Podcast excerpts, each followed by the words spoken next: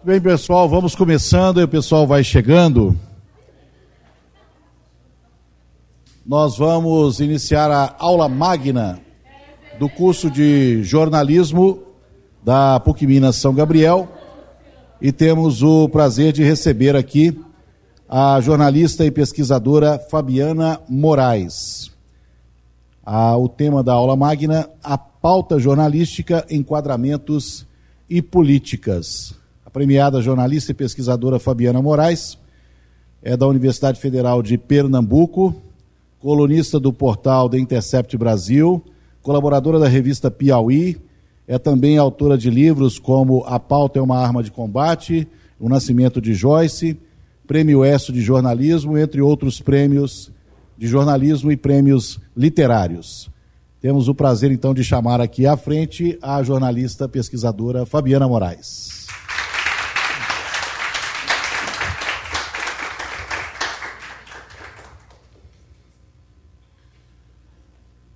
Muito obrigado, Fabiana. Vou passar esse microfone aqui. Obrigada. Esse aqui a gente vai usar quando você terminar a explanação e a gente vai passar para interagir com a plateia e eu vou rodar esse microfone aí com o pessoal. Então você fique à vontade, tá? É, amanhã Fabiana estará na PUC Praça da Liberdade, né, para a aula magna da unidade Jornalismo Praça da Liberdade e também extensivo aos alunos do jornalismo Coração Eucarístico. Né? Então, gentilmente, a Fabiana está essa semana aqui na PUC Minas. Já esteve no PPGcom, né?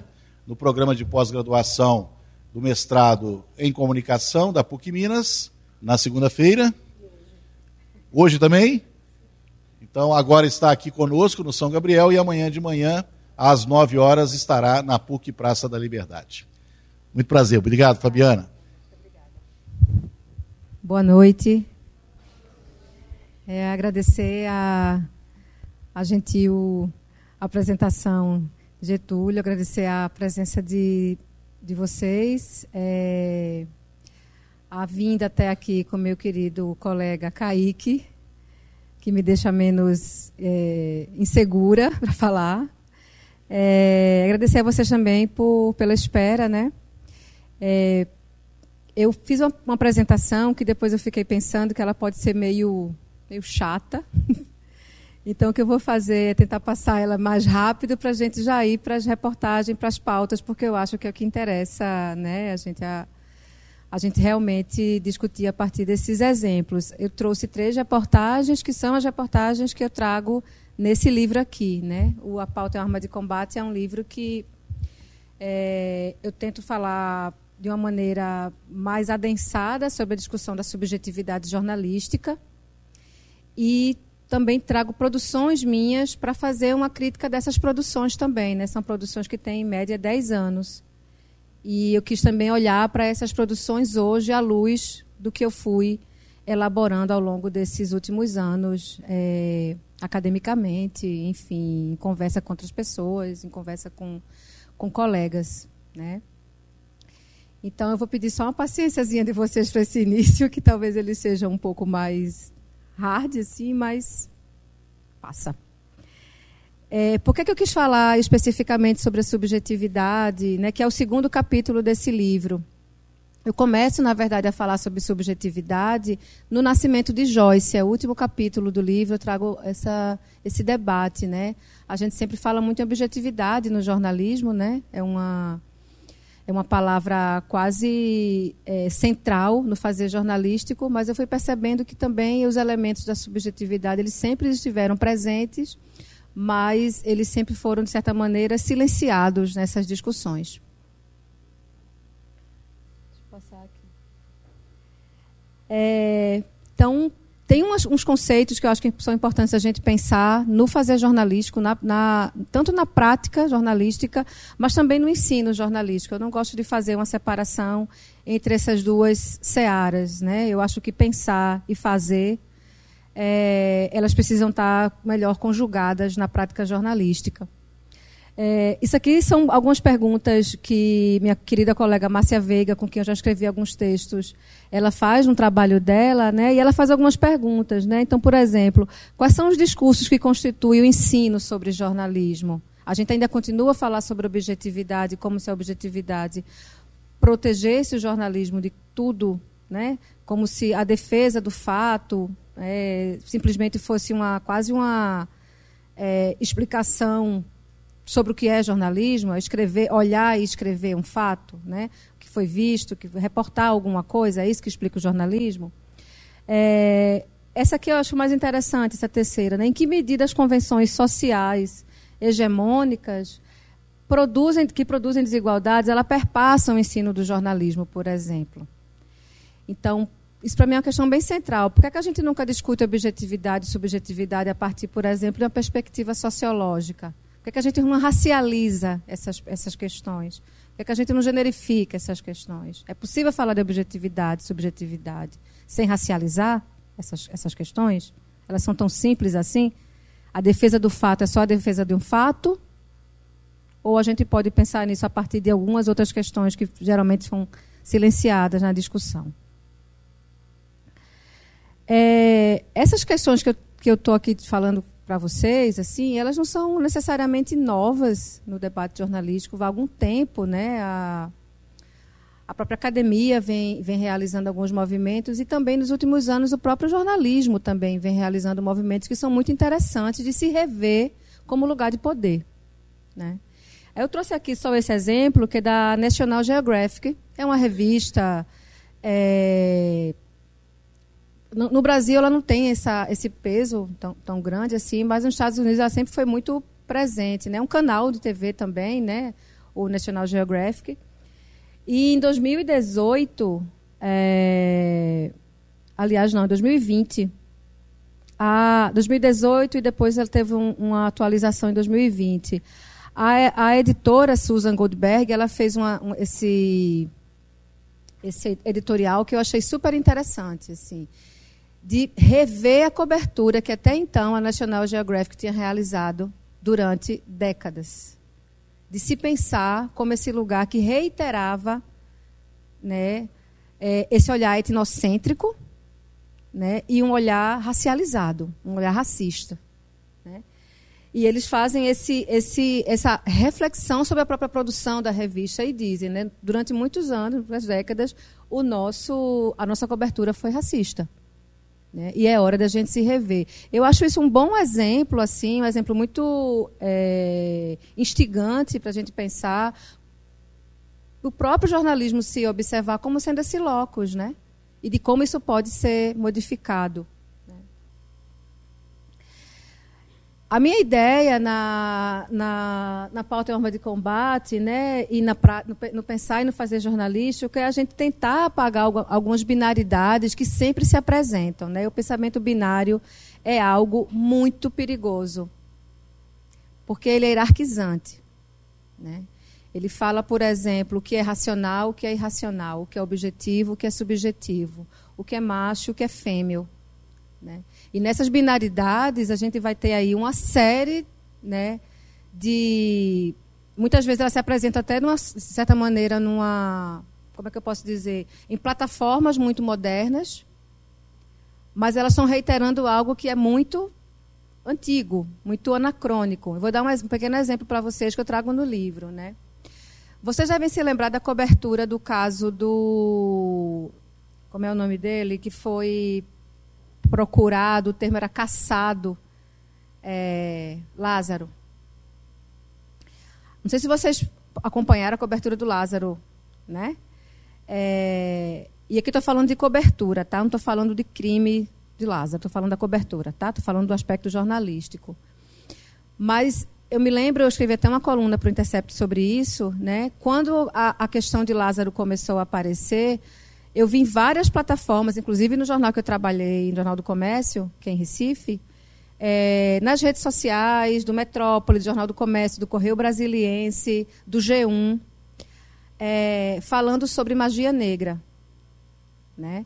Falando sobre é, objetos, tá, vandalismo, mas assim, falando de como tinha uma relação entre uma certa mágica, porque ele se escondia, ele era muito bom em se esconder, e isso tinha uma relação com a, uma, uma magia negra, que era o termo utilizado. Né? A gente sabe muito bem, quando a gente fala sobre esse, essa ideia de magia negra, ela está relacionada também a muito fortemente a, a, a cultos afro-brasileiros né, se, que foram chamados e são chamados por muitas pessoas né, que estão relacionados nesse imaginário social a ideia de magia negra.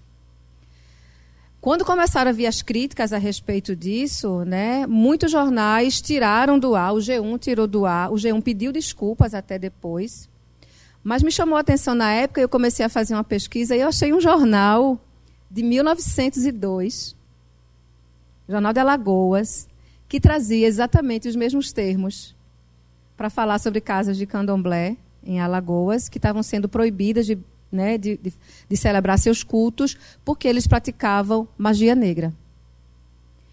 E o que me chamou a atenção nesse sentido foi: a gente tinha um jornal do início do século XX e a gente tinha plataformas digitais das mais variadas usando exatamente os mesmos termos é, anacrônicos. Né?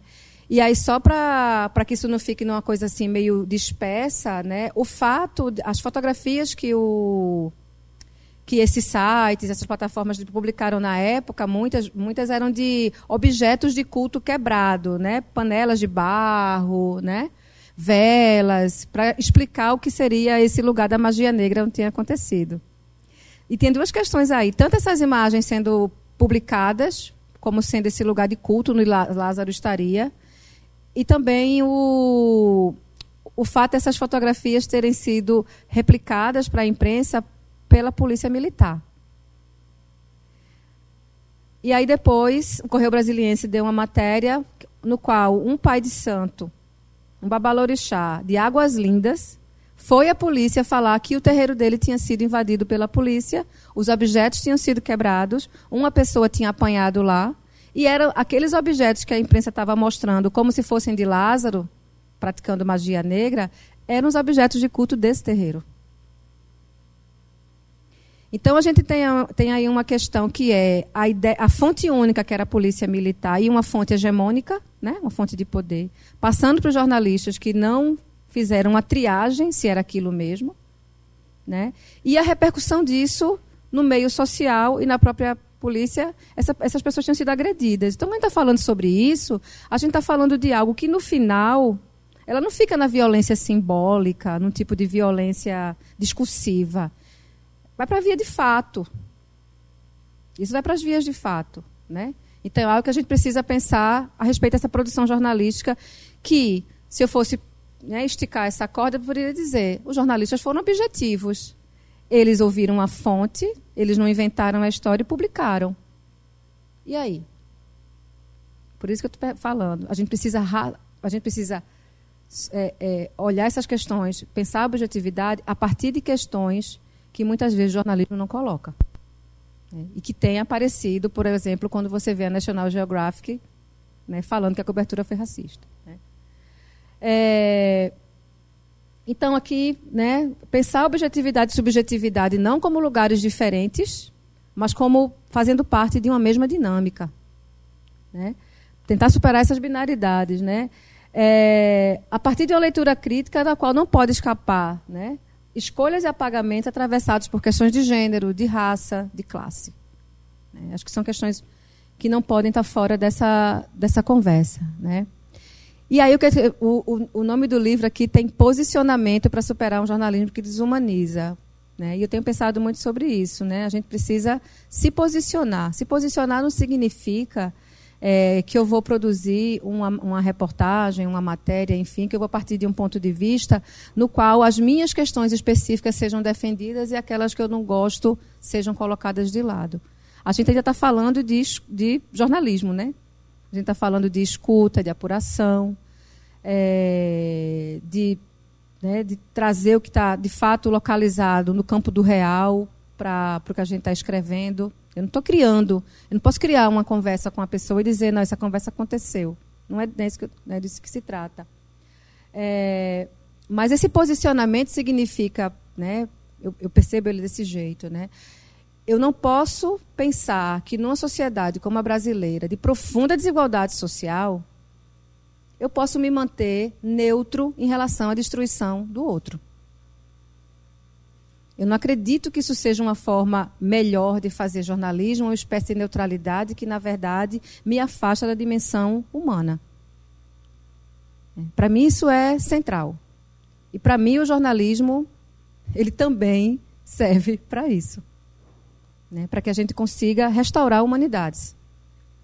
Né? É um lugar de restauração de humanidades. Durante muito tempo ele foi, ele ainda é um lugar de destruição de humanidades. Mas o jornalismo é uma arma muito poderosa.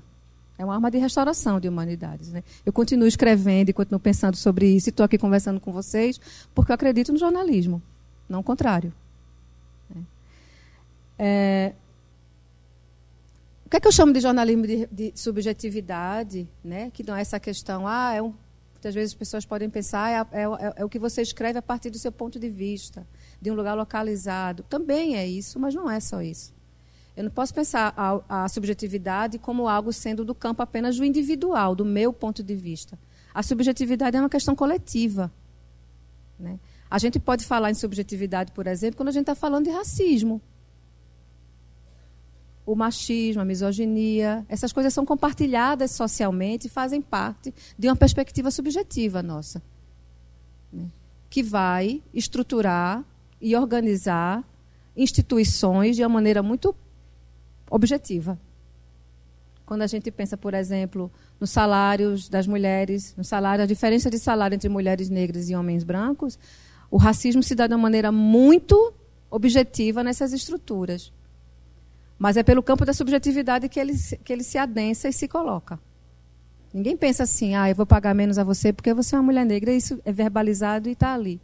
Isso vem através de repetições e de atos né, que não estão dados, mas eles são materializados. Tem uma questão que eu sempre acho muito legal assim, pensar, que para mim define melhor o que eu estou dizendo. Toda pesquisa que fala sobre racismo no Brasil, 89% das pessoas falam que o Brasil é um país racista. Mas quando você pergunta para as pessoas se elas são racistas, sei lá, 10% diz que são. Então tem um gap aí, né? Como é que todo mundo reconhece que o Brasil é um país racista, mas ninguém se reconhece racista? Porque esse racismo vai, esse racismo vai se dar de maneiras que elas não estão, muitas vezes, verbalizadas. Racismo não é eu falar assim, ah, você é uma pessoa, você, Fabiana, é uma macaca. Racismo não vai se dar assim, da maneira simplesmente, não é desse jeito.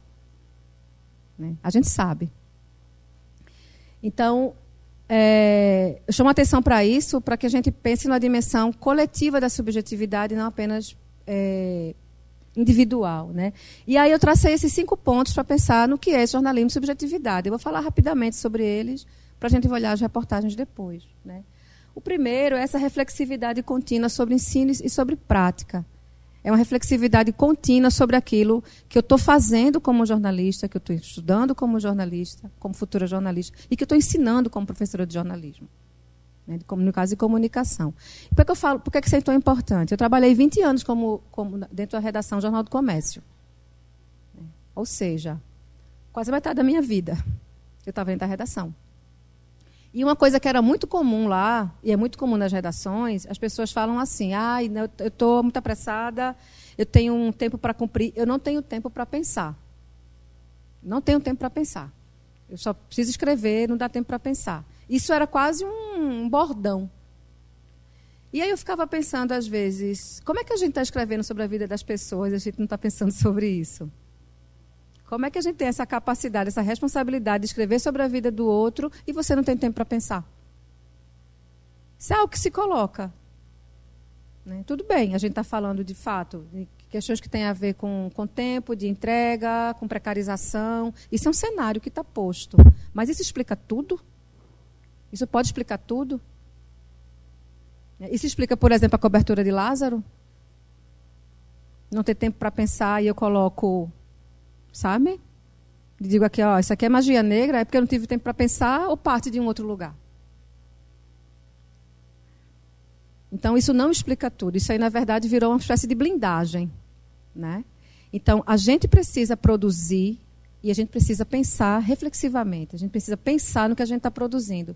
A gente está produzindo também, a gente está reproduzindo e produzindo representações. E nenhuma representação é inocente. Nenhuma fotografia é inocente, nenhum documentário é inocente, nenhuma publicidade é inocente. Né? A gente está representando a vida de alguém, a fala de alguém, o desejo de alguém, o gozo de alguém. Então, isso precisa ser. Né? Não posso simplesmente dizer assim, vou produzir assim, numa escala industrial, fordista, e tá bom. Eu estou só trabalhando, estou só reportando a vida dos outros. Mas e aí? Tem um, um, um exemplo que eu trago no livro que é sobre um professor de Recife, Betinho, que foi assassinado. Eu trabalhava na redação do JC quando o JC publicou essa matéria. E ela também foi reproduzida por vários jornais e também tinha como fonte a PM. E ele tinha sido assassinado dentro da própria casa. É, ele ensinava numa escola de classe média alta lá em Recife, Colégio Agnes, também católico. E a polícia, assim que encontrou o corpo dele, algumas horas depois, na verdade, informou para a imprensa que Betinho era homossexual. A, a, família de Betinho, parte da família, depois falou a respeito, soube, viu na imprensa que Betinho era homossexual, sem isso nunca ter sido uma conversa entre ele e a família. E aí a gente pode pensar aqui, o que significa dizer, no contexto assassinato de uma pessoa, você publicizar, você falar para um jornalista, para vários jornalistas, que a pessoa era homossexual, essa pessoa que está assassinada? O que é que vocês acham? Vocês acham que isso era importante? Por qual razão? Quando vocês, quando vocês leem nas matérias, quando as pessoas são assassinadas, fulano era heterossexual e foi morto? Heterossexual? Não, não, assim, for por uma razão, assim, por exemplo, ele foi assassinado porque uma pessoa que era homofóbica assassinou ele. Aí, ok, é. Exato. Mas quando não vem ao não tem. Mas quando, mas quando não tem um motivo, assim, válido, não acho, não acho que vale colocar dentro de uma matéria. Concordo. E aí não valia entrar porque não tinha investigação a respeito disso ainda. É justamente isso. Foi em cima do fato do assassinato, a, a polícia já não tinha investigação, não tinha nada. Não era, então, portanto, a gente precisa saber se a pessoa é homossexual ou não, se, por exemplo, é um crime de homofobia. Mas, para isso, eu preciso. Né, a polícia não é o lugar da investigação, né? A polícia. E isso já estava dito. Só, e aí a família dele se votou contra os jornais, né, dizendo por que, é que vocês publicaram isso desse jeito? Né? Por que, é que isso está publicado? E depois, com a investigação realizada, descobriu-se que, na verdade, foram alunos da própria escola. Da própria escola. E aí, nesse, nesse momento, como a escola é uma escola católica, tudo isso abafou-se o, caso, porque ele levaria para outras questões que também não interessavam. A escola também pediu para que não fossem divulgadas. Enfim. Mas fala. Mas, então, Fabiana, eu vi você falando essa questão né, e eu fiquei meio intrigado. É, você acha que realmente é, falar o gênero, a raça da pessoa, é algo que, além de ser necessário, pode ser prejudicial? Eu acho que é, primeiro, muito perigoso que você Primeiro você escute uma única fonte, que é essa fonte oficial, que é a APM, que sempre aparece muito, né? uma fonte importante, e rapidamente você divulgue. Quando, quando eu penso nesse caso, como é teu nome? Quando você pensa nesse caso, Tiago, assim, é, eu acho que era interessante até colocar, né, nesse, nesse sentido, uma homofobia da polícia. E colocar isso no próprio texto, né? Muito embora não haja investigação, a polícia, né, já publiciza que a vítima homossexual estaria ligada ao seu assassinato. Eu acho que aí revelar a homofobia da instituição seria bom, porque essas coisas elas reverberam tanto no olhar é, tanto no âmbito da justiça, da polícia e da justiça, quanto também do jornalismo.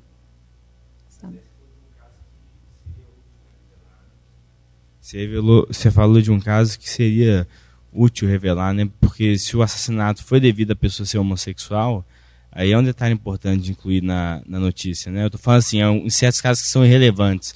Você acha que além de ser relevante é prejudicial? Eu acho que é não é irrelevante, mas eu acho que precisa ter investigação até que se chegue a esse fato, porque senão você é, é quase como se você culpabilizasse a pessoa pela morte dela. Né? Porque se ele é homossexual, estava relacionado ao fato de ele ter sido assassinado. A homofobia está aí, na verdade, entende? Sim, esse... Mas eu acredito que, por exemplo, assim, se houver o assassinato de um homem negro, é um, de, é um detalhe importante ser informado, porque há o racismo estrutural e a gente está revelando que isso de fato acontece através do jornal, né?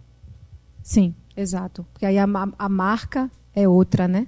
A marca ela é muito mais presente, visível, do que no caso né, da orientação sexual da pessoa. É, então, olha, reflexividade sobre ensino para também com, essa, com essas questões que a gente está aqui discutindo. Né? Uma segunda questão é a crítica aos valores notícia. Eu passei, vou colocar aqui, eu já falei disso aqui. Mas, por exemplo, a gente é, discute valor notícia quase como se fosse também um dogma, muitas vezes. Né? Vai ser notícia aquelas é, países de elite, pessoas de elite, tem vários valores notícia. Né? Não sei se vocês já, já entraram nessa parte do, do, do, curso, né, que fala sobre valor notícia.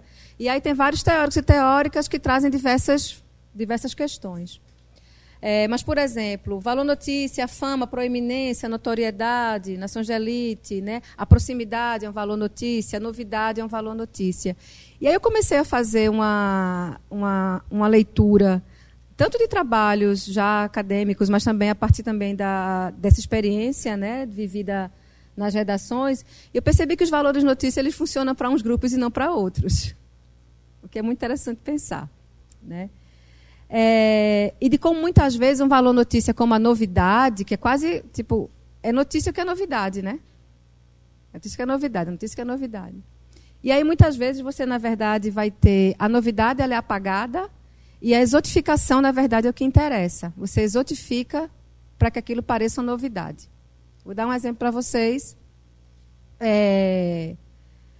Eu costumo falar muito sobre o Nordeste nesse momento, né? Porque eu até percebi, quando eu comecei a falar aqui, algumas pessoas ficaram rindo, porque eu sei que, que o sotaque é sempre uma coisa. A, a prime... É um cartão de visita, né?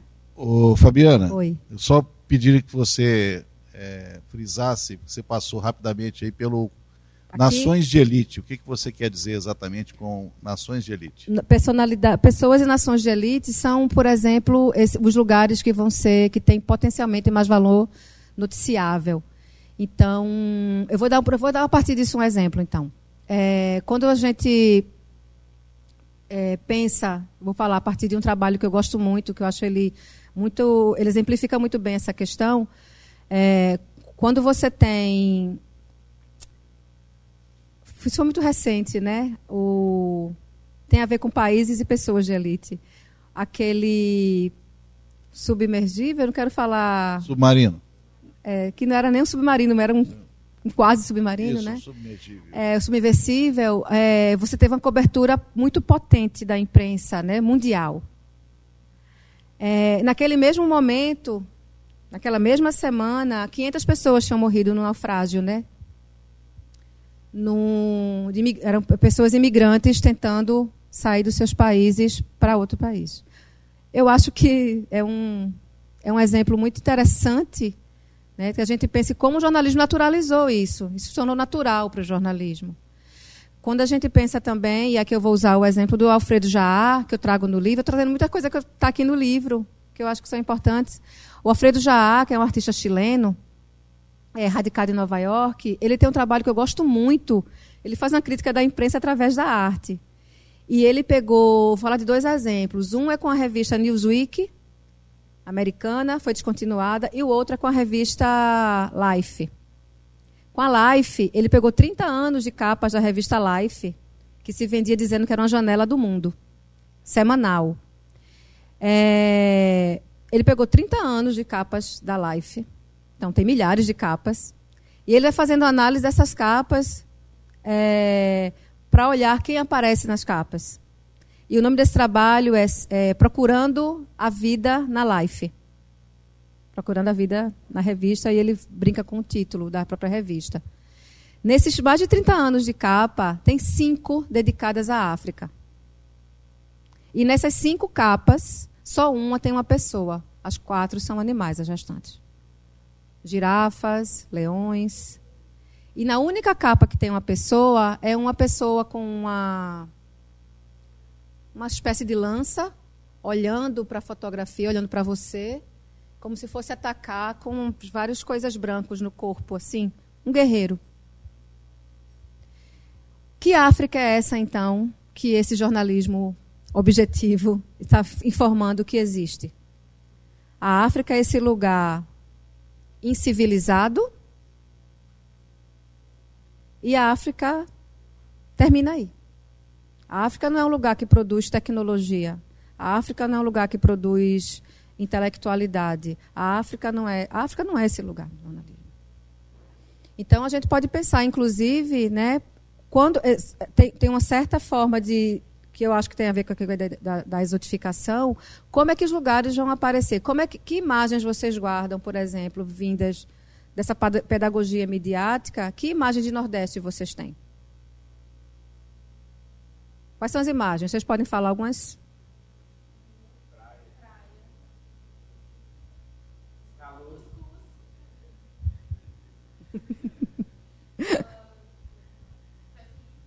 Festa junina. Falando da mídia em si, o amarelado que, por exemplo, os Estados Unidos faz com a América Latina também. Sim. Sempre coloca aquele céu amarelado, como se fosse um lugar mais desértico, assim. Tem essa mente também. Sim. É, e aí que a gente está falando, de certa maneira, assim, de, de, de, dessas imagens que se repetem, essa repetição de imagens ela também guarda lugares de binar, da, da, nessa binaridade, né? Se eu pegar, só para que eu acabei não terminando, se eu pegar o exemplo de África, na capa da, da, da Life, eu estou falando, por exemplo, de civilizados e incivilizados, né? de racionais e de irracionais, de competentes e daqueles não competentes. É. Mas não sou eu, não sou eu, não sou eu que fiz as capas. A radicalidade está nessas capas. É... E aí, outro trabalho que eu citei, não falei, é a Newsweek. Um trabalho dele chamado Newsweek. E ele faz esse trabalho durante 17 semanas, ele pega 17 capas desse semanário, e ele pega do início do genocídio de Ruanda. Vocês já ouviram falar desse genocídio? Morreram um milhão de pessoas, né? Um milhão. Ele pega o começo do genocídio de Ruanda e vai mostrando as capas da Newsweek toda semana o que, é que a Newsweek estava trazendo como notícia.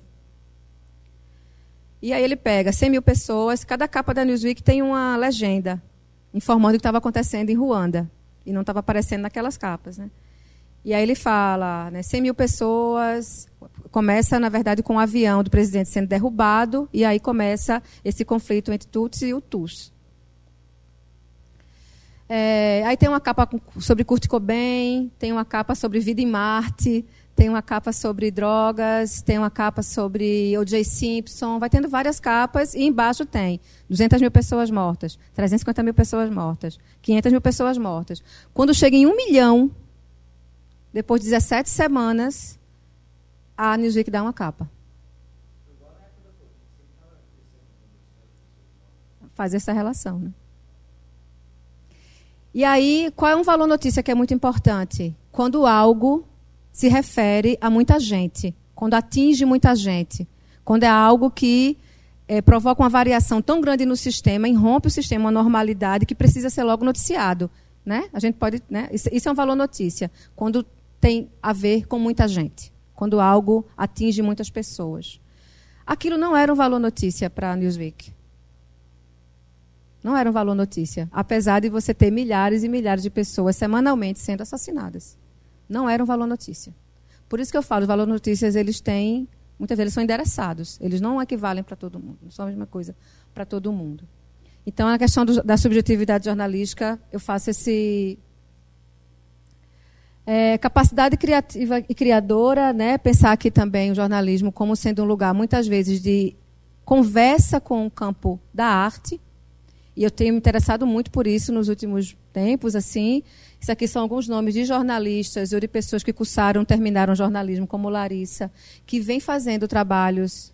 São artistas, trabalha com galerias, trabalha com exposições, é, com documentário, fotografia, enfim, com trabalhos variados. Aqui todos jornalistas. Tra trabalhei com Gilvan Barreto, trabalhei com Bárbara Wagner, trabalhei com Ana Lira nas redações. E todas as pessoas hoje estão usam elementos trazidos do campo do jornalismo para o campo da arte também. Então, isso é super interessante a gente pensar, porque dá um certo assim, como assim jornalismo e arte? Mas isso tem acontecido, isso está acontecendo nesse momento. Você tem várias conexões. Se você levar lá para trás essa questão, não é tão. É, hoje parece ser, de certa maneira, esquisito, mas a própria conversa do jornalismo com a literatura sempre foi algo muito forte, principalmente em décadas atrás. Isso, isso vai. Isso vai ganhando, enfim, com a própria dinâmica que o jornalismo vai, vai tendo nos últimos anos, e a própria precarização de trabalho, diminu diminuição de espaços, enfim, eu acho que isso, de certa maneira, fica mais. se fragiliza. Mas esse era um, um, essa era uma realidade né, do jornalismo brasileiro nos 50, nos 60, 70. É... A dimensão ativista, a sensibilidade hacker e o que eu estou chamando hoje de drible. Né? Eu acho que isso faz parte de, do, da, do fazer jornalístico, quando eu falei lá no comecinho, do posicionamento. Né? É possível, é, é possível ter um posicionamento no fazer jornalístico e é, respeitando os códigos, por exemplo, da, da, objetividade jornalística que é necessária para o fazer jornalístico, né? Do, da, da apuração, da entrevista, da escuta atenta, da escrita clara, né? que as pessoas consigam entender o que você está escrevendo, consigam assimilar o que você está escrevendo, de uma escrita muitas vezes para públicos muito diferenciados. Né? Isso tudo está sendo observado, mas também um posicionamento está sendo realizado. Quando eu mostrar as reportagens, eu acho que isso fica mais evidente para vocês. Né? E, por fim, não vou ler isso aqui não, mas é, é super importante, isso aqui está sendo dito desde o início, mas pensar a interseccionalidade como uma chave importante para a produção jornalística nacional. Porque o Brasil, como a gente já sabe, já ouviu várias vezes, não é para amadores. Né? Então, assim, o que é pensar nesse país que é o último no mundo a abolir a escravidão? Que reflexo tem isso no, no, na, na cultura no dia a dia brasileiro. Né? Como pensar, por exemplo, nessa questão e em outra que eu acho que é super importante, do fato de a gente não ter nunca encarado institucionalmente essa, essa questão e quando isso começa a ser feito, quando a gente começa a falar em cotas, né, todas essas questões, isso provoca uma reação violenta social da sociedade brasileira né, em relação a isso. Você tem várias reações a respeito disso. Né? Parte de 2013 também tem a ver com isso. Né? É, falando aqui da jornada de junho, né, que começa por elementos super importantes que tinham a ver com, com, com essas questões que eu estou trazendo aqui, mas que rapidamente se voltam justamente para populações que estavam ali na rua é, pedindo por, por uma visibilidade, por uma democracia de fato mais adensada, né? essa democracia frágil que a gente sempre apresentou. Né? Então, pensar em interseccionalidade é fundamental. Eu vou pedir para abrir eu trouxe três reportagens, né, como eu falei para vocês. Essas três estão no livro. Eu faço uma análise dessas três reportagens, apresento essas reportagens e a gente finaliza. Quer dizer, eu finalizo para a gente poder conversar. É, essa aqui se chama A Vida é Nelson, e eu fiz no âmbito dos, do, do que seriam os 100 anos de Nelson Rodrigues. Vocês conhecem esse Nelson Rodrigues foi jornalista, dramaturgo, né? um dramaturgo que inaugura o teatro moderno brasileiro, né? a, a, a peça dele Vestido de Noiva, que se passa em três tempos ao mesmo tempo no palco. Né? Você tem três tempos diferentes ao, no mesmo momento no palco. assim Foi uma revolução na época pensar isso. É, e a vida Nelson eu quis trazer histórias reais. Eu não quis Nelson Rodrigues muitas vezes ele pegava é, ele começou escrevendo sobre histórias reais, aquele famoso A Vida Como Ela É, né? mas ele depois disse que a realidade era muito chata e começou a fazer ficção. E aí eu acho que tinha a ver com o meu dia a dia de repórter mesmo. Eu pensei, eu não, não, preciso escrever ficção, porque eu todo dia encontro quase todo dia encontro história que parece a ficção. Eu quero só escrever essas histórias. Né? É, pode passar, a, uma, não para outra reportagem, mas a. E aqui eu, eu, fiz, eu fiz cinco perfis, inclusive um perfil do Nelson Rodrigues, né, que está ali, fumando, como sempre, fumava muito. É, e uma coisa que se colocou aí nessa, nessa reportagem para mim é que eu não estava procurando por histórias que tivessem a ver com mulheres, mas acabou que assim 90% das histórias que eu coletava e que muitas delas eram trágicas envolviam mulheres. Era, isso para mim foi muito evidente, por isso depois eu fiz uma outra reportagem que está aí, que eu vou mostrar para vocês. Eu quero só mostrar a primeiro, o primeira, primeiro caso, que é de Severina. Pode passar, por favor? Ah, não, eu posso passar aqui também? Desculpa. É, que essa reportagem é, chama Álbum de Família, todos os, títulos, todos os títulos da reportagem têm nome de obras de Nelson Rodrigues. Eu gosto muito de pensar na dimensão estética da reportagem também. Eu acho que é um, é um lugar precioso né, para o jornalismo. Isso aqui também são frases de Nelson Rodrigues. E álbum de família tinha sido uma, uma notícia que eu tinha ouvido rapidamente no rádio. E aí eu acho que é bom falar sobre isso, porque é muito importante a gente estar atento ao que está acontecendo ao nosso redor. É, eu estava indo fazer uma reportagem e no rádio eu escutei a história de Severina, que é essa senhora que está aqui. É, e ali ao lado é o pai dela. É, e eu escutei nesse, na, na, rádio, indo fazer outra reportagem, que Severina tinha sido absolvida de um crime naquele dia.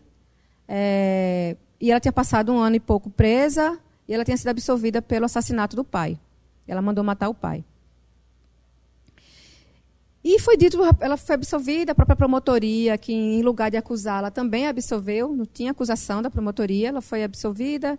E eu fiquei com aquela história na cabeça, procurei depois algumas coisas na, na internet, não sei o quê, e falava muito essa prisão dela. E aí eu comecei a pensar, na época, é, da grande tragédia que era essa história de Severina, inclusive pelo fato de eu saber sobre ela quando ela estava sendo absolvida, e aí o caso da morte do pai está colocado em primeiro plano. Né? Quando eu comecei a pensar na vida de Nelson, nesse caderno, eu lembrei dela e disse, eu vou, vou procurá-la. Fazia quase dois anos já que essa questão tinha acontecido. E eu fui, voltei e fui, fui procurá-la. Ela mora na região rural de Caruaru, que é onde eu dou aula. Eu dou aula em Caruaru. Ela mora na zona rural da cidade. É, e para mim, Severina era assim uma falência total da gente como sociedade. Por quê? Severina passou mais de 30 anos sendo abusada pelo pai. Ela engravidou 12 vezes desse pai. Ela teve cinco desses filhos, cinco, aliás, cinco desses filhos sobreviveram. A, a justiça sabia o que estava acontecendo ao redor dela. Ela teve, ela teve esses partos, todo um sistema público. Então, não era impossível que as pessoas não soubessem o que estava acontecendo. A comunidade não protegia. Tem uma, tem uma frase que eu escutei, acho que foi de Spotlight, né, que é preciso uma vila inteira para educar uma criança, né? E é preciso uma vila inteira para destruir também, né? No caso Severina, isso para mim ficou bem evidente. É preciso uma vida inteira para destruir alguém. Né? É, ela ficou completamente à própria sorte. Né? E aí eu fiquei pensando como o jornalismo, de certa maneira, fazia parte disso, no momento em que ele apenas noticia aquilo e. Quem era Severina? Né? O que, é que tinha acontecido com Severina? Como é que, como é que uma pessoa no início do século XX, na primeira década do século XXI, desculpa, tinha engravidado 12 vezes o próprio pai. E assim, ela, Caruaru é uma cidade com quase 400 mil pessoas. A gente não está falando de um lugar, sabe, onde não chega energia elétrica e as pessoas supostamente não têm acesso à informação. E aí, conversando com Severino, para mim, Severino significava, significava esse abandono, inclusive esse abandono do, desse interesse, né? É, para usar uma coisa que Kaique tem falado muito, a escuta, de escutá-la. Né? O que é que aconteceu ali? E ela aparece na reportagem é, falando um pouco, falando um pouco não, falando muito sobre essa vila que, a, que, que não a protegeu. É, uma coisa que é muito importante para mim é tentar estabelecer nesse diálogo é, não a tentativa de me aproximar da pessoa como se estivéssemos dentro de uma mesma. Né? Eu sempre penso que são relações assimétricas, são relações. Eu estou na casa dela escrevendo sobre ela. Ela não tem controle sobre o que eu estou escrevendo sobre ela. Não é isso? E eu acho que isso é importante que a gente pense que, por mais que essas relações, muitas vezes, elas aproximem muito e você assimile muito grande parte da dor daquela pessoa, é importante que a gente mantenha também aceso na gente que são lugares técnicos. Eu vou escrever sobre ela. Né? Eu vou publicar uma coisa sobre ela. E depois, muito naturalmente, pode ser que não. Eu tenho contato com Severina eventualmente até hoje. Mas podia ser que eu não tivesse nenhum contato sobre ela, com ela. Sabe? Eu falo isso para não romantizar, porque me, me, perguntam muito assim: ah, mas você ainda fala com ela, ah, você foi para lá e nunca mais voltou. Isso acontece na maioria dos casos para quem está trabalhando com jornalismo. Quer fazer uma pergunta?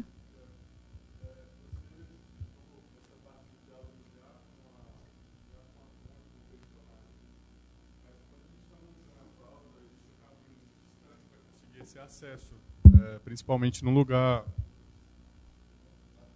principalmente num lugar é, mais inacessível, por assim dizer. Então, como, como foi esse caminho para conseguir chegar até ela? Porque a gente sabe que quando é uma pessoa tão pouco referenciada, é, a busca fica ainda mais mínima, né? É, a gente fica sem sem como ter contato mesmo com a pessoa. Então, muitas vezes existe essa dificuldade de trabalhar dentro da redação e conseguir buscar essa pessoa dentro de um nicho tão pequeno. Como que foi isso? Caso dela não, no caso dela não foi é, especialmente difícil, porque tinha essa passagem, né, pela justiça. E nesse caso, bastava procurar, por exemplo, a comarca de Caruaru, onde o processo andava, né? Depois ela foi ser julgada, na verdade, em Recife, porque a cidade estava muito contaminada pelo debate, né? Envolvia aí a questão do pai, envolvia os filhos dela. Então foi para Recife por isso. Né? Isso é uma coisa que a própria justiça faz como uma forte forma de neutralizar um pouco mais o, o, o julgamento.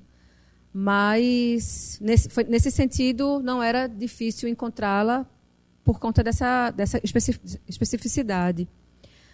Mas, ao mesmo tempo, eu acho que é importante dizer, assim, de maneira geral, as pessoas às vezes gostam muito de falar assim, ah, nossa, aquela fonte se abriu muito para aquela jornalista e isso é, sugere o talento do jornalista, né? Que a pessoa ficou muito à vontade e falou muita coisa. Mas é, ao longo do, do, do, meu tempo como jornalista, o que eu percebo é meio que o contrário. Assim, eu percebo que as pessoas têm muita ânsia de serem ouvidas. As pessoas querem falar sobre elas, sabe? Às vezes você precisa, na verdade, filtrar o que a pessoa está falando, porque ela se expõe num nível muito grande e é uma coisa que eu sempre penso, né? É uma responsabilidade você publicar muitas vezes o que a pessoa fala e ela às vezes ela não tem, sabe, ela, como aquilo vai pode reverberar. Assim, vou te dar um exemplo. Uma vez eu entrevistei duas personagens e ambas me falaram que tinham sido abusadas pelo pai. E eu perguntei se a família sabia. E elas falaram que a família não sabia. E eu falei para elas, eu disse, olha, então acho que é muito complicado que a sua família, sua mãe, por exemplo, suas irmãs, abram um jornal e leia isso. Elas, elas eram maior de idade, elas estavam me falando, mas eu entendi que aquilo ali era uma. E, e eu, particularmente, achei que. Né, eu falei assim: olha, não sei se isso aqui vai sair no jornal, isso vai para a internet. Como é que. Né? E eles falaram: não, ficaram meio assim falando, então é melhor não colocar. E eu, o, que eu, o que eu resolvi com elas era substituir o pai por uma outra pessoa, por um vizinho. Falar desse abuso com outra pessoa, né? Assim, não, não localizar no pai. É, porque isso era importante na história que a gente estava contando, que elas estavam me contando. Mas muitas vezes é isso, as pessoas falam no nível tantas coisas assim para você, essas fontes, que você na verdade precisa pensar com ela se aquilo ali não vai trazer para ela um problema maior. E eu tô, tô, não estou falando de qualquer fonte, estou falando de fontes que ocupam esses lugares de vulnerabilidade também. Né? Sei lá, eu já entrevistei um secretário de Segurança Pública que falou mais do que devia, mas eu publiquei. E ele foi exonerado do cargo por causa das coisas que ele falou. Eu estou falando de fontes, de, não estou falando, sabe assim, estou falando de fontes diferentes, né? É, e no caso, um secretário de Segurança Pública que estava comandando 60 mil PMs, eu estava falando de uma instituição, não estava falando dele como pessoa só. Então, para mim, eu tenho isso bem. Te respondi? Sim. Sim, com certeza. Obrigado. É, vou passar aqui para a gente. Pode, pode ir para outra reportagem? É, depois da vida Nelson, eu escrevi o Ave Maria. É, muito por conta, reverberando muito, inclusive, o que eu tinha encontrado na vida Nelson, que eu falei para vocês. Era história de mulheres o tempo todo, né? como Severina. Né? Como essas questões com Severina, é, envolvida, que envolvia um grau de violência muito alto e muito naturalizado. Muito assim. Ah, mas é assim mesmo. E aqui eu vou falar da questão da novidade, como valor notícia também. Né? Porque uma colega minha chegou para mim, eu conto isso também no livro, ela chegou para mim e perguntou: está fazendo que reportagem especial agora? O que é que você está fazendo? Está investigando o quê? E eu falei: ah, estou investigando. É... A palavra feminicídio estava começando a aparecer aqui nesse momento. Isso acho que foi em 2013. É... eu estou investigando é, violência contra a mulher. Aí ela olhou para mim e fez: ai, que assunto mais sem graça, batido, assim, não tem. Qual é a novidade de falar sobre isso? E isso me chamou muita atenção, né? Qual é a novidade de falar sobre algo que acontece todos os dias? Qual a novidade de falar sobre mais assassinato de mulher? Então, eu precisava de quê para que isso fosse notícia? Isso acontece todos os dias. E, de certa maneira, eu vou falar de outro exemplo, isso acontece no Brasil, não sei se vocês repararam. Quando George Floyd foi assassinado nos Estados Unidos, o Brasil, o Brasil descobriu, de certa maneira, uma boa parte da população brasileira descobriu que o racismo existia. Vocês já perceberam isso? Né? Colocar o, o Instagram de preto, assim, né? Luto. Né? O Brasil descobriu, com o assassinato do George Floyd nos Estados Unidos, que existia racismo no Brasil, de repente. As redações foram procurar.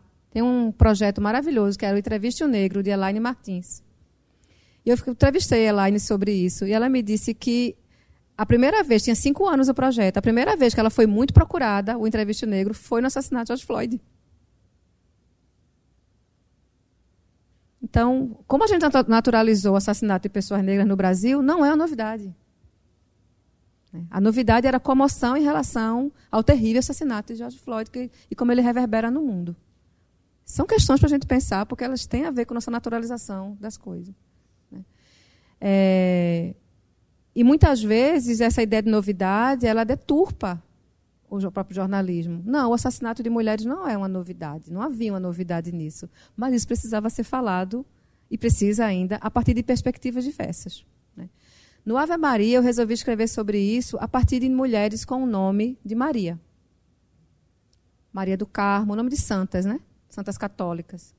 Maria de Fátima, Maria, Maria Aparecida, Maria da Penha, todas nomes de santas, das mães, das mães de Jesus. Depois eu descobri, fazendo esse caderno, que tem uma ciência na, na, católica que é a Mariologia, e que Maria é uma só. Né? Então, todas essas mulheres, mães de, mães de Cristo, né? elas, se, elas se é, são sintetizadas pela figura de Maria. Né? É, e no Ave Maria eu fui atrás dessas mulheres que tinham sido assassinadas e tinham esses, esses nomes. Né? Eu fui. É, era uma maneira, foi uma, uma certa maneira um, um conceito que para mim era importante, porque o que você vai perceber é que tem muitas vezes uma, um reconhecimento da divindade como algo maior, a mulher, mas não da mulher em carne e osso, na mulher em vida. Né? Então, não sei se aqui o Brasil é um país ainda, de, ainda né, de maioria católica. É, nos, o feriado de, de, Nossa Senhora Aparecida, né, que para o Brasil, que é um feriado nacional. Recife tem Nossa Senhora do Carmo, que é a cidade para, Nossa Senhora da Conceição, que é a cidade para. E era muito interessante pensar nisso, né, nessa nossa relação com a divindade, com essas Marias, mas ao mesmo tempo com nossa completa é, naturalização do assassinato das mesmas. Né? Então, que Marias eram importantes, né? que Marias eram é, divinas e que Marias não eram divinas. Então, eu procurei várias, né? essa aqui, é, abri com a Maria Aparecida, né? como essa padroeira do Brasil. Essa, eu levei uma imagem para para as famílias, algumas queriam ficar com a imagem, outras não queriam ficar, mas para mim era importante não também mostrar, isso é uma questão que acho interessante falar, eu não queria mostrar a imagem delas, das mulheres assassinadas. E um recurso que a gente teve foi de levar essas imagens como uma espécie de substituição e provocar essa questão da divindade, né? É... Só para mostrar um pouco para vocês, Maria da Conceição. Isso aqui foi Conceição, tem escrito o nome numa parede, assim. Ela está aqui. Maria do Socorro. Maria da Penha. Maria de Fátima que era filha desse senhor, eles são os irmãos dela. Maria das Dores, Maria do Carmo e Maria Madalena. Terminei com a história de Maria Madalena. É... Naquele momento assim não estava definido, né? Mas a gente podia pensar, né? Aqui tinha um posicionamento meu, como tinha um posicionamento também na matéria anterior. Né? A gente está pensar aqui nesse posicionamento significava justamente contar, desnaturalizar essas mortes através dos relatos. A desnaturalização desses assassinatos é um posicionamento meu.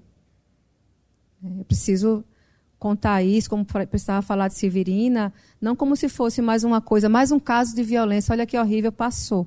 Mas mostrar o que, que a gente tem a ver com esses assassinatos. Como é que a gente pode, como é que o jornalismo pode se posicionar em relação a esses assassinatos e, mais ainda, essa naturalização que o próprio jornalismo cria. Né? Pode colocar outra. E aí eu vou finalizar. Isso é, essa inclusive é a reportagem na qual eu falei para vocês que entrevistei o secretário de Defesa Social, foi para essa reportagem e ele, enfim, acabou sendo exonerado é, eu tinha que escrever sobre eu, eu, eu, eu tinha que escrever sobre várias efemérides ao longo da minha vida de jornalista, né? É, Nelson Rodrigues, Joaquim Nabuco, é, Casa Grande Senzala, o livro do Gilberto Freire estava fazendo 80 anos e fazia tempo que eu estava muito interessada em escrever sobre a relação sexo e poder. É, e quando eu fui escrever o Casa Grande Senzala, eu pensei isso aqui é uma boa oportunidade de falar a respeito, né? Porque o Casa Grande Senzala é um livro bem importante é, para a gente pensar é, como, como né, inclusive nesses processos de naturalização da, de lugares, de posições, é, de gênero, de raça, enfim, de classe também importante, e desse desse, desse, desse nome né, que vai trazer. Não é Gilberto Freire que fala sobre democracia racial, que o Brasil. Ele, isso, na verdade, é uma outra pessoa que eu não lembro agora que fala, mas Gilberto Freire reverbera. Né? E eu moro em Recife, né, na cidade dessa pessoa, desse, desse autor, e digo para vocês que isso é muito forte lá, essa ideia de, de democracia racial. Pegou muito em Recife. Né? Hoje, claro, é, é muito refutada desde, desde os anos 70, até antes, pela academia mas entrou muito no imaginário nacional como e nessa ideia do Brasil como um país cordial, que também é uma uma acepção errônea que a gente teve do, dessa questão do Buarque, né? O Casa Grande Senzala eu resolvi falar sobre um grupo de, de, de mulheres e crianças, adolescentes, é, que ficavam numa esquina que quase todo fim de semana eu encontrava elas, eu as via indo para a casa do meu pai. Meu pai mora na região de Morros, em Recife, e elas ficam meio que no caminho desse do Alto Zé Bonifácio, onde meu pai mora, na Mangabeira, um lugar chama Mangabeira. E era aquilo também, esse processo de naturalização. Eu todo dia via aquelas meninas ali, usuárias de crack, é... ali. Isso estava na minha mente, estava fixado como, uma coisa que fazia parte da paisagem, sabe? Que acaba virando isso, né? A gente vê tanto que faz parte da paisagem. E aí, é, para fazer a reportagem, eu me lembro, eu estava querendo discutir essa questão de sexo e poder. Eu comecei a ir na GPCA, que é o lugar no qual menores são apreendidos. E quando eu comecei a ver os, os protuários da, da, GPCA, quem eram essas pessoas que eram apreendidas cotidianamente, que iam para lá, é, tinha uma fotografia em especial de uma pessoa, de uma criança. Não sei se eu consigo mostrar ela daqui. Vocês conseguem ver? Dá para ver aqui? Tem como aumentar um pouquinho? Aqui. É, o nome dessa essa criança é essa daqui está aqui mais acima, com a flor no rosto. Bianca. E quando eu me deparei com essa foto, Bianca, Bianca é uma criança, uma adolescente, acho que ela tem 13 anos aqui, mas ela parecia ter 7 anos de idade, sabe? Muito mirrada, muito mirradinha. E adoecida do uso de crack também. É, e ela tinha sofrido uma tentativa de estupro de um policial. E aí eu descobri isso na GPCA, e aí eu perguntei a respeito da família dela e acabei, foi assim que eu cheguei a elas. Tinha, eu lembrei quando eu cheguei lá, eu disse, eu, eu sei que lugar é esse, eu sei quem são essas meninas, quem são essas crianças. E comecei a fazer entrevistas é, meio é, iniciais para entender se valia, se, se valia, se, se havia sentido no que eu estava fazendo. E havia, né?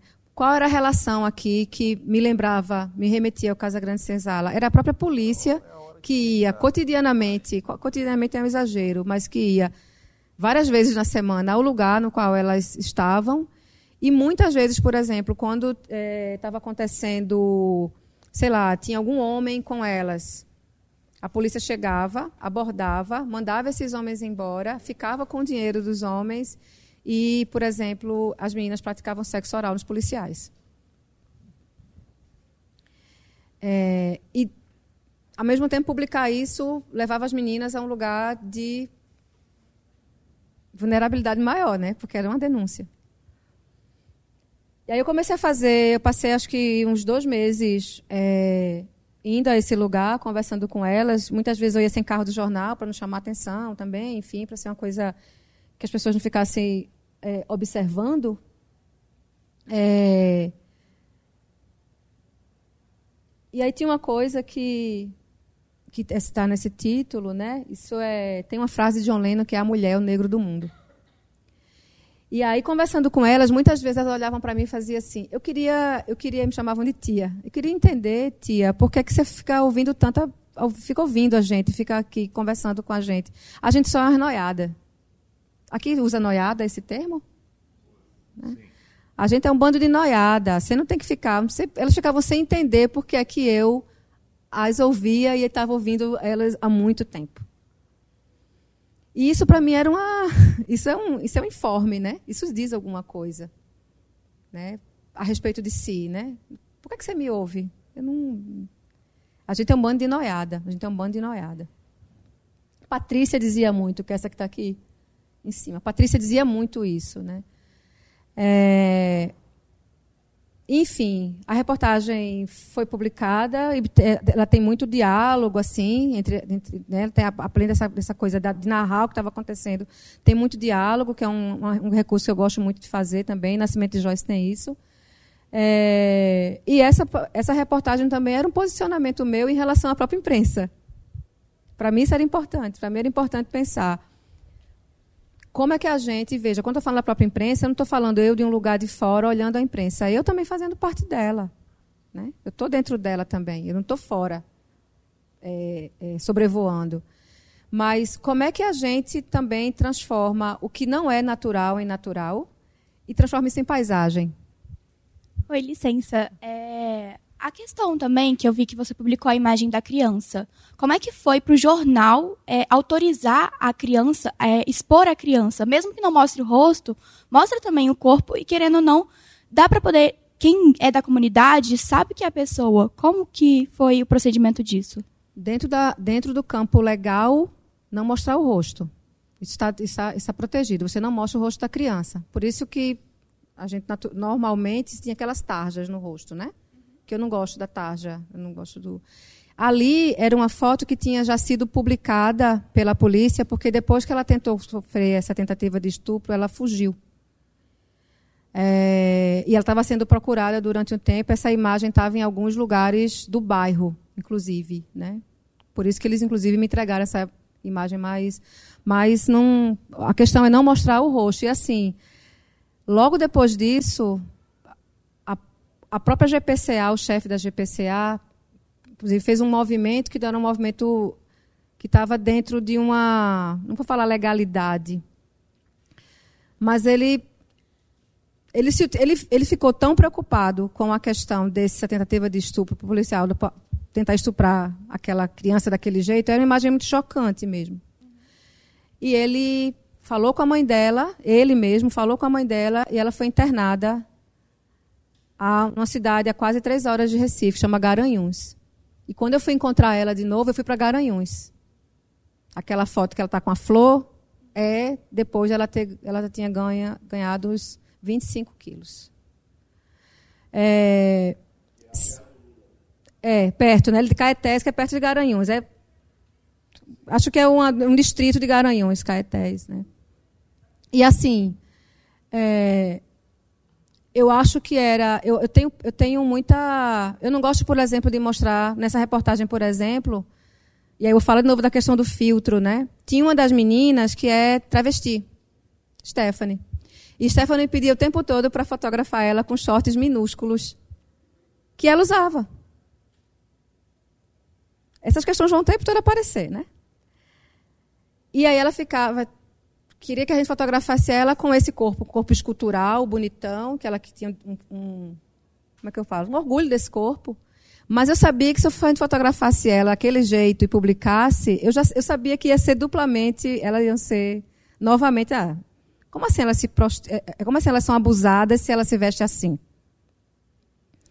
É, isso a mim era uma questão. Então não dão, a gente, a gente teve um dia que ela ficou, por favor, fotografa. E Ricardo, que estava fotografando, ele fingia que estava fazendo os cliques, mas a gente sabia que se aquela imagem, por exemplo, muitas vezes chegasse ao jornal, ela podia ser uma imagem escolhida.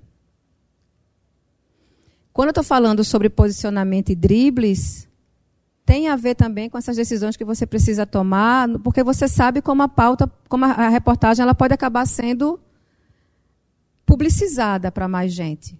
E isso para mim sempre foi uma questão forte. Por isso que eu estou falando dessas dimensões, dimensão estética, uso da imagem, tudo isso precisa, porque você pode estar trabalhando com uma pessoa que pensa radicalmente diferente de você. Você teve um tremendo trabalho para construir aquela reportagem. Você pensou em vários elementos, mas você entrega uma imagem que né? Isso para mim é uma questão. Né?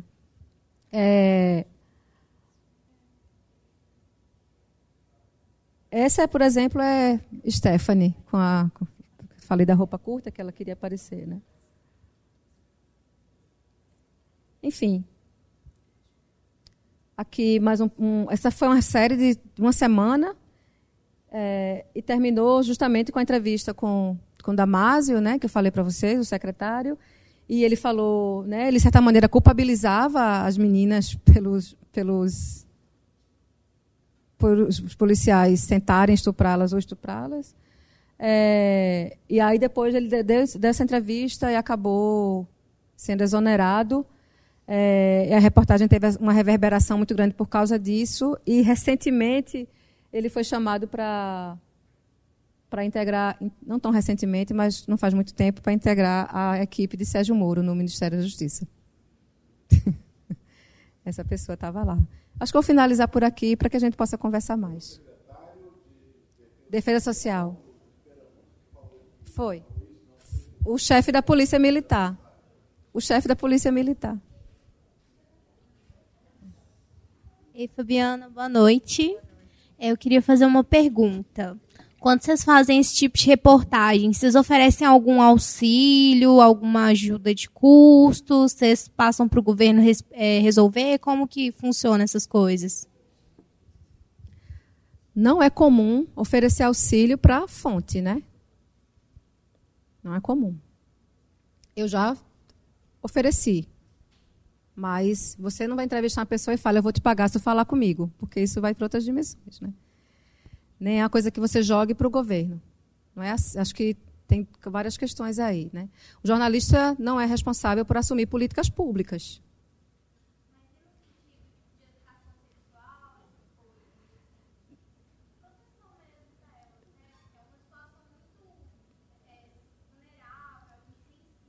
Demais. Demais. Mas eu acho que o jornalista pode fazer aí, no caso a jornalista pode fazer aí. É, eu não vou, eu não vou dar conta, por exemplo, de, da dependência de Carol que usava crack há três anos. Não consigo dar conta disso. É, eu acho que a aproximação da gente como jornalista, principalmente no caso de pessoas que são super vulneráveis, é tentar justamente é, reconhecê-las em sua humanidade, né? Porque mais, parece uma obviedade, mas muita gente não vai fazer isso, né? Vai tratar, por exemplo, com uma tremenda exotificação aquilo ali. Vejam como elas vivem e o que elas fazem, meio que isso, quase como se fosse um, né? É, eu acho que a tentativa de diminuição de assimetria é muito importante nessa relação. Né? E é falar sobre essa história, contar essa história, entendendo todas as dimensões que estão aí assimiladas. Então, por exemplo, é, eu me lembro quando estava conversando com Stephanie, ela dizia assim: Stephanie era das meninas a única. É, a, do grupo de quatro meninas, ela era a única travesti. E ela dizia uma coisa que eu nunca, nunca esqueci que ela fazia: Vocês mulheres sofrem muito porque Carol contava que apanhava do companheiro, outra contava que também tinha apanhado. E aí, quando eu fui conversar com ela, eu observei que a orelha dela estava bem inchada, numa das conversas. Porque eu conversava em grupo, depois eu conversava com elas sozinhas. Porque eram coisas muito diferentes que apareciam. E aí eu reparei um dia que a orelha dela estava bem inchada. Aí eu fiz o que foi isso? Na tua orelha está inchada, aqui está vermelha, assim, o lóbulo estava bem. Aí ela fez, ah, foi Felipe que que mordeu. Aí eu falei, é. Se... Mas isso é comum? Ela fez de vez em quando, ele faz isso. Ela não queria falar sobre isso. Aí eu fiz. É engraçado, porque tu falou que as mulheres sofriam abuso do, do, do, dos companheiros, assim. Ela fez, mas é porque elas sofrem muito mais do que eu. Eu sou de vez em quando. Mas eu queria dizer para ela, de certa maneira, assim, mas você está vendo isso de fora, você não acha que faz parte, assim, né, tentar nessa conversa. É, mas eu entendo que o meu lugar não vai ser um lugar de correção. Eu não posso corrigir a pessoa. Eu não posso dizer assim, olha, toda, todas as vezes que eu tentava, por exemplo, uma vez Carol estava grávida de seis meses nesse processo. E ela me pedia dinheiro para comprar cigarro. O que, é que você faria? Carol é a, a, é das, das, adolescentes aí, ela, era, ela tinha 19 anos na época, estava grávida. E ela me pedia dinheiro para comprar cigarro frequentemente. Era meu papel dizer para ela, Carol, senta aqui, olha, o cigarro vai fazer isso e aquilo com teu bebê, tá, tá, tá, tá, tá, tá, tá. Eu acho que não, embora eu tenha dito. Quando eu falei para ela a primeira vez, Carol, não fuma, tá grávida. Ela usava crack há três anos, ela não tinha parado de usar crack, porque era um cigarro para ela. Então você tem que ter muito cuidado também para as pessoas em situação de extrema vulnerabilidade como a dela, de não parecer que você está ali com uma carga moral em cima dela.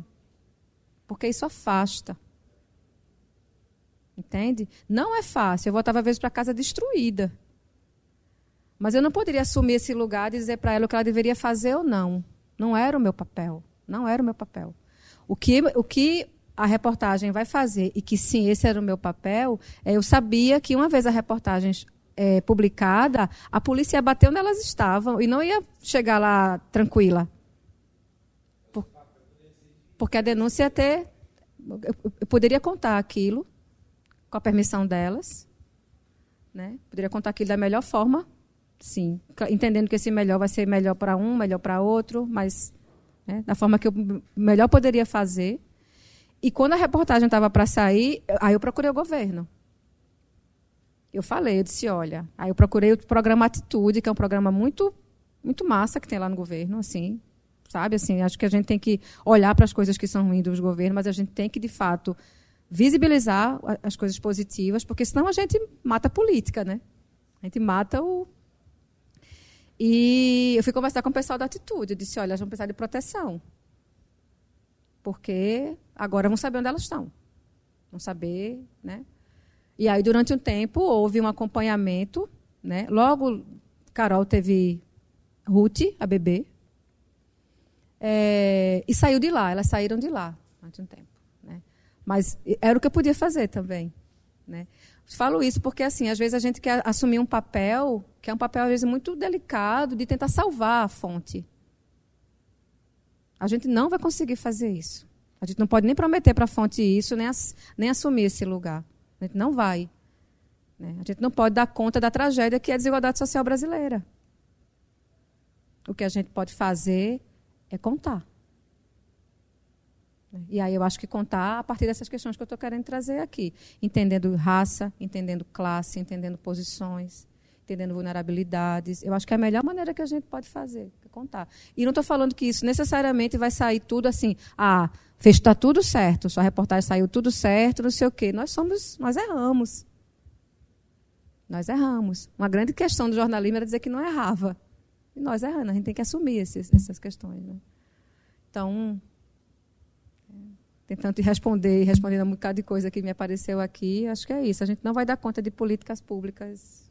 Não vai. Boa noite, Fabiana. Tá ligado?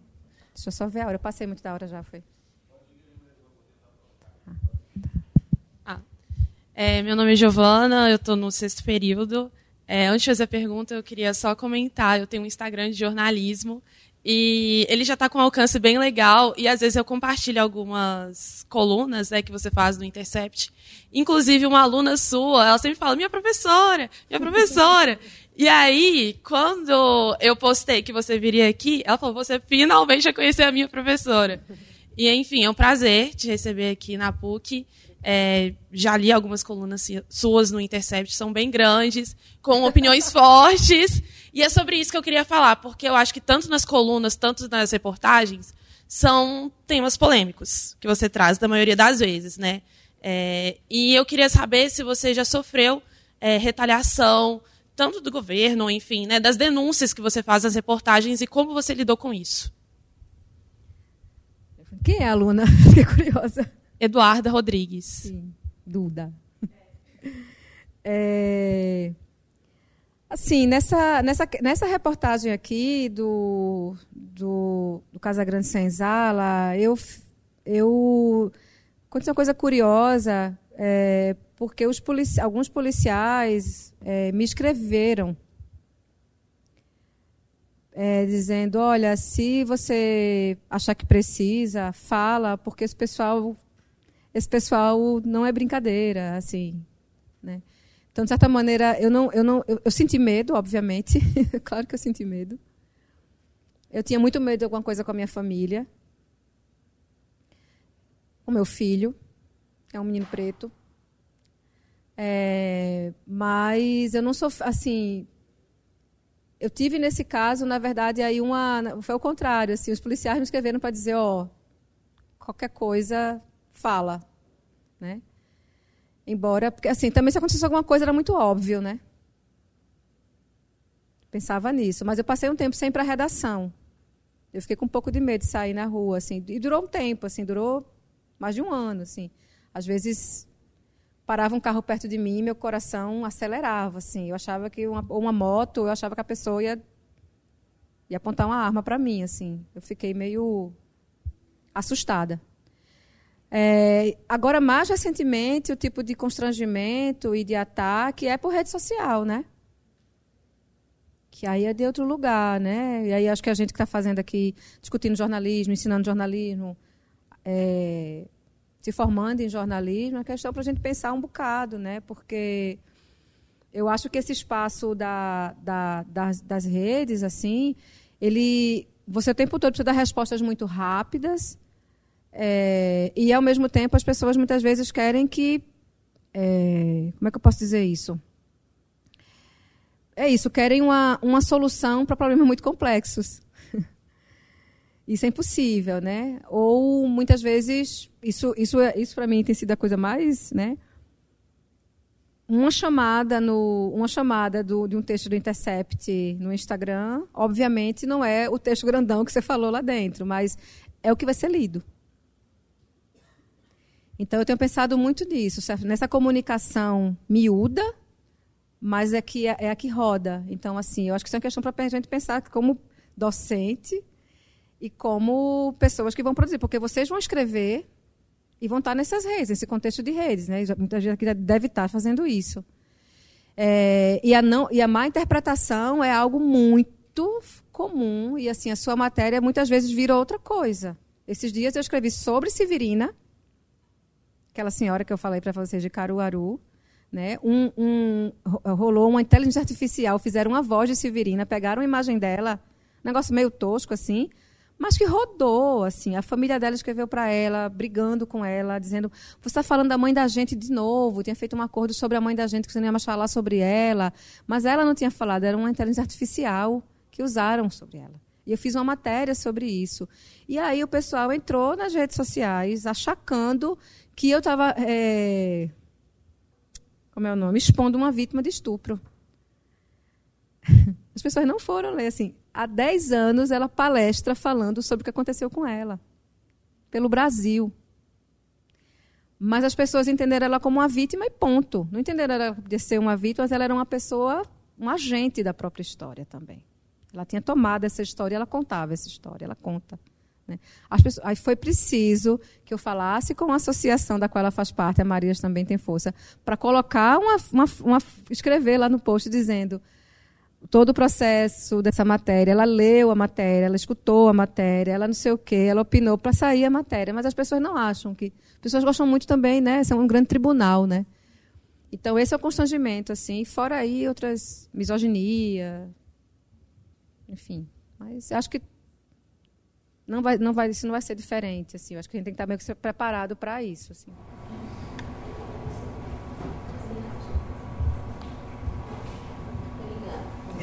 tá? Posso falar em voz alta. É, eu tenho, são duas perguntas em uma a respeito de pauta, que é sobre, entra um pouco no seu livro, não ouvi, mas pesquisei um pouco sobre. Eu queria que você falasse, é, por favor, é, entrando nessa do, do digital que você estava falando agora, né, que você escreve no Intercept, e tem essa restrição, esse, respaldo digital, né, eu queria que você falasse quais são as mudanças, é, na verdade, como as mudanças nas políticas de comunicação e tecnologia digital estão impactando a maneira como as pautas jornalísticas são, são produzidas e apresentadas ao público. Essa é a primeira parte. Uhum. E a partir da sua resposta, quais são os desafios e as oportunidades de transformação que esse novo cenário traz para o jornalista que produz e para a sociedade? Sim. Uau! Duas excelentes perguntas, né? É, eu vou tentar responder a primeira, até pensando na coluna que eu escrevi, que saiu hoje. É, dessa relação do, do, do, digital e da elaboração de pautas. Né? Assim, eu, eu, percebo que tem um desejo de simplificação muito grande, que tem a ver com uma, uma dinâmica de redes. Né? de questões complexas, como eu falei, serem, tentarem ser simplificadas para que a comunicação seja. Né? É, um exemplo, sim, quando eu escrevo uma, um, um, texto, por exemplo, Intercept, é, a palavra que está no título ela precisa aparecer várias vezes no texto, porque isso ajuda na localização dessa matéria através de palavra-chave. Parece uma bobagem, mas isso muda a forma como o texto é apresentado. Eu não gosto de ficar repetindo a palavra, e hoje essa palavra está sendo repetida porque tem a ver com a dinâmica de redes, de procura, isso tem a ver com questão de busca, tudo isso. Isso é uma coisa. Mas a, a, a, essa tentativa de simplificar o, o, o que é complexo, para mim é uma das grandes questões, assim, inclusive pensar a pauta. Como é que né, às vezes não é nem pensar a pauta, é quando você apresenta, ela está na rua. Como apresentar algo de uma complexidade grande, quando, quando você chega no contexto de rede, ele tenta ser lido desse jeito, assimilado e vai ser reproduzido. Então, muitas vezes, a complexidade que está lá na pauta, ela não vai ser. Ela não consegue dar conta dessa dinâmica de rede. Esse caso que eu falei de Severina, para mim, foi um exemplo. Né? Na verdade, a, era quase como se a pauta virou outra coisa ali. A questão do, do uso da inteligência artificial, né, da, é, da deturpação, não é deturpação, mas do uso da, da figura dela, não foi discutido pelas pessoas que leram o texto ali. Virou outra coisa. Então, me parece que isso coloca uma, um, um problema para a gente. Né? Como é que eu vou discutir? Como é que eu poderia discutir hoje é, o Casagrande Senzala? E veja, já estava no contexto de redes. assim Eu acho que no, no Facebook rodou muito. Instagram também, tudo isso. Mas, assim, você, é, é, era, um, era uma dinâmica diferente. Assim, eu acho que isso... A gente foi para uma super simplificação. Né? É, a gente tem um aumento maior de precarização de trabalho também. Né? A gente tem um fechamento maior de redações. E a gente tem a política dos PJs, né? às vezes nem isso. Né? É, no qual você fica concorrendo muitas vezes com os clickbaits, né? Eu escrevi, hoje minha coluna fala um pouco sobre isso, né? Dessa mescla do, do clickbait junto com conteúdo noticioso, sem você saber muito bem o que é o quê. E aquilo ali é anúncio. Então, o que é que o que é que eu tenho visto, né? Eu tenho visto, por exemplo, matérias a respeito, sei lá, sobre emancipação feminina, questão do salário de mulheres, tudo isso, e logo embaixo tem assim, é, Veja como fulano era jovem e, e, e, tente não ficar espantado com que como fulano é hoje. Essas coisas no mesmo contexto editorial. Então, estou aqui pensando mais, que jornalismo a gente vai, vai conseguir assimilar quando a dependência, por exemplo, desses anunciantes é cada vez maior? Como é que eu posso pensar na elaboração e pensar em pautas é, que dê conta da, de várias complexidades, quando na verdade o mercado muitas vezes está me levando para um outro, para um outro, sabe? Eu acho que eu acho que tem um impacto aí. Agora, ao mesmo tempo, e tentando já chegar na tua segunda pergunta, né? É, a gente sabe que tem um número muito maior, aliás, um número muito mais variado de plataformas nas quais é possível fazer jornalismo. Quando eu estava escrevendo isso aqui, por exemplo, a cultura do podcast não era uma questão no Brasil, estava muito incipiente. Né? Hoje, lá no curso de comunicação de Caruaru, um dos nossos né, braços mais fortes é o podcast. Sem dúvida nenhuma. Né? É a reportagem em vídeo, a reportagem escrita, a reportagem para a rede social, que é uma coisa que eu tenho feito, mas o podcast também. Então, assim, eu acho que também hoje você tem uma, uma dinâmica maior, uma quantidade maior de plataformas nas quais é possível também você elaborar, né? É, elaborar essas pautas, enfim, é, trazer essa relação também com a arte me interessa muito. Eu acho que isso vem acontecendo. Eu acho que tem uma, um, um, mercado se abrindo, se formando em relação a isso, né? Eu acho que isso tudo indica algumas possibilidades futuras, não tem nada dado ainda. Mas eu não eu não acho que, como muita gente fala, o jornalismo está morrendo, né? A gente coloca assim, fala, ah, hippie, não sei o quê. Eu acho que, acho que é o contrário, sabe? Eu acho que cada vez mais, assim, é, a gente tem uma, uma percepção social também, né, que bate um pouco o que eu estava falando, mas, de certa maneira, a pandemia trouxe isso, sabe?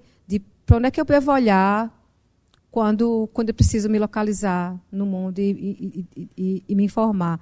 E acho que a gente precisa ocupar bastante assim as redes sociais. Sabe? Acho que a gente precisa, a gente precisa ocupar o TikTok. A gente precisa, sabe? Tem, tem um exemplo que eu tenho falado bastante nele, porque eu fiquei muito impressionada quando eu vi, da BBC, da América Latina, no TikTok eles fazem um trabalho sensacional. Né? Eu, fui, eu fui descobrir isso no Festival 3i, que a, a gerente, a coordenadora do, do, da BBC na América Latina estava presente e ela mostrou como é que eles cobriram a deposição do Pedro Castilho, no Peru. Né? Como foi que aconteceu a crise, como foi a deposição, e eles estavam fazendo isso pelo TikTok. Né? Porque às vezes, às vezes a gente fica meio assim, né? Isso aqui isso não informa, isso não é bom, isso só é alienante. Mas a gente vai fazer, falar para quem pra, e onde? Eu acho que a gente precisa. A gente, existem formas de produzir um conteúdo e pautas. Né? pautas interessantes, se utilizando desses mecanismos e entendendo dele de maneira capilarizada. Né? Eles estão associados a uma, a uma reportagem num site, né? eles estão associados a uma coluna, eles estão, assim, é possível, agora a gente, a gente precisa é, entender que são espaços onde a discussão está acontecendo muitas vezes e está formando futuros não leitores talvez, mas espectadores, né? E a gente vai ter que concorrer com esses espaços.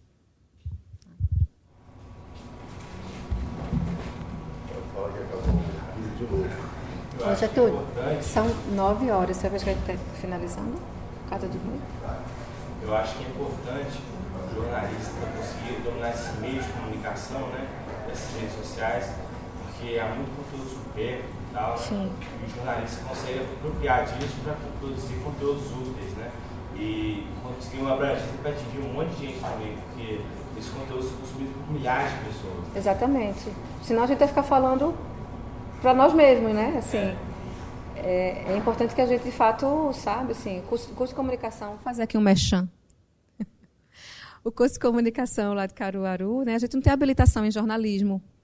A gente tem habilitação, é, a gente tem ênfases em rede social, em produção cultural. Produção cultural é algo muito importante lá naquela região agreste. Né? A gente tem uma produção cultural muito grande e faltava um pouco de formação mesmo. Assim. O curso nasce muito nessa, nessa ambiência. É...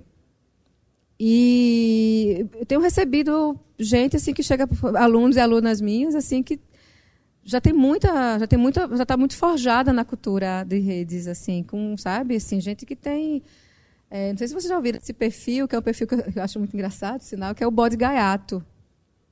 É um, tem esse suricato gaiato, tem esse, enfim. É, e esse, essa pessoa chega lá, tinha 100 mil seguidores na época, e eu disse, como é que eu vou dar aula? Como é que eu vou falar sobre rede social com essa pessoa que vive de rede social já? Né? Mas, assim, a gente vai entregar, então, a rede social para, sei lá, Elon Musk? E pronto?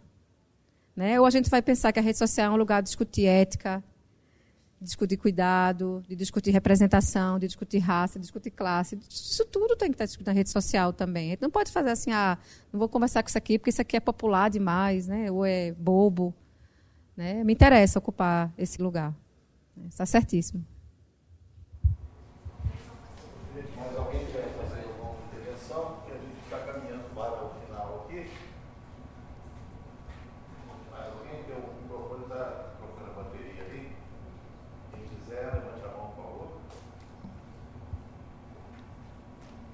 Cansamos, né?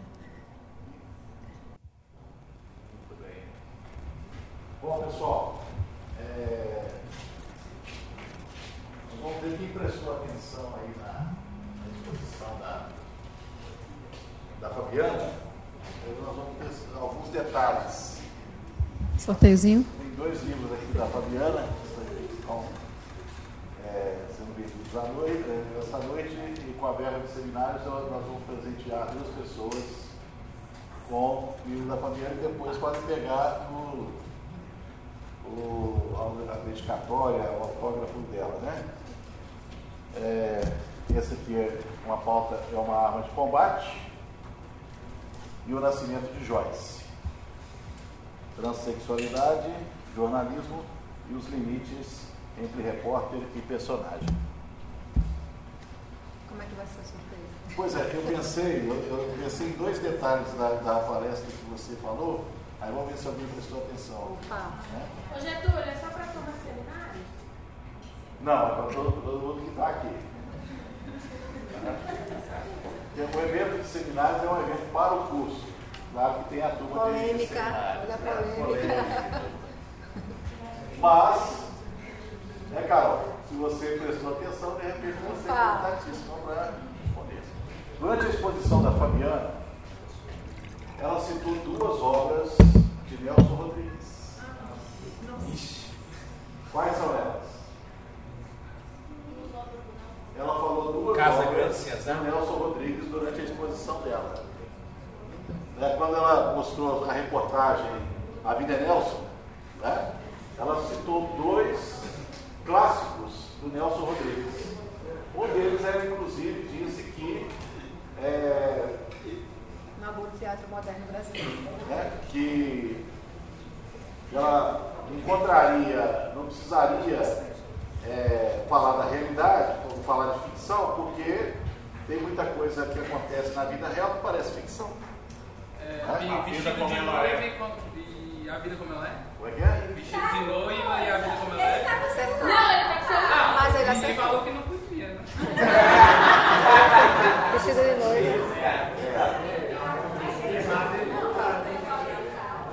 É, é, Aí consultou, você o Marcelo falou, falou, consultou. E o David só falou duas. Não valeu, cara. Não valeu, não. Valeu, valeu. Eu acho que valeu, gente. Não, agora você falou. Não, falou. Nós, nós não delimitamos aqui. Agora delimita. Ah, então sem consultar aí.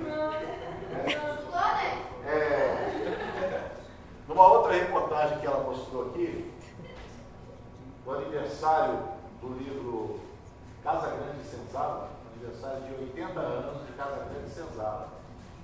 Como é que chama o autor de Casa Grande e Senzala? Gilberto Freire. Arrasou.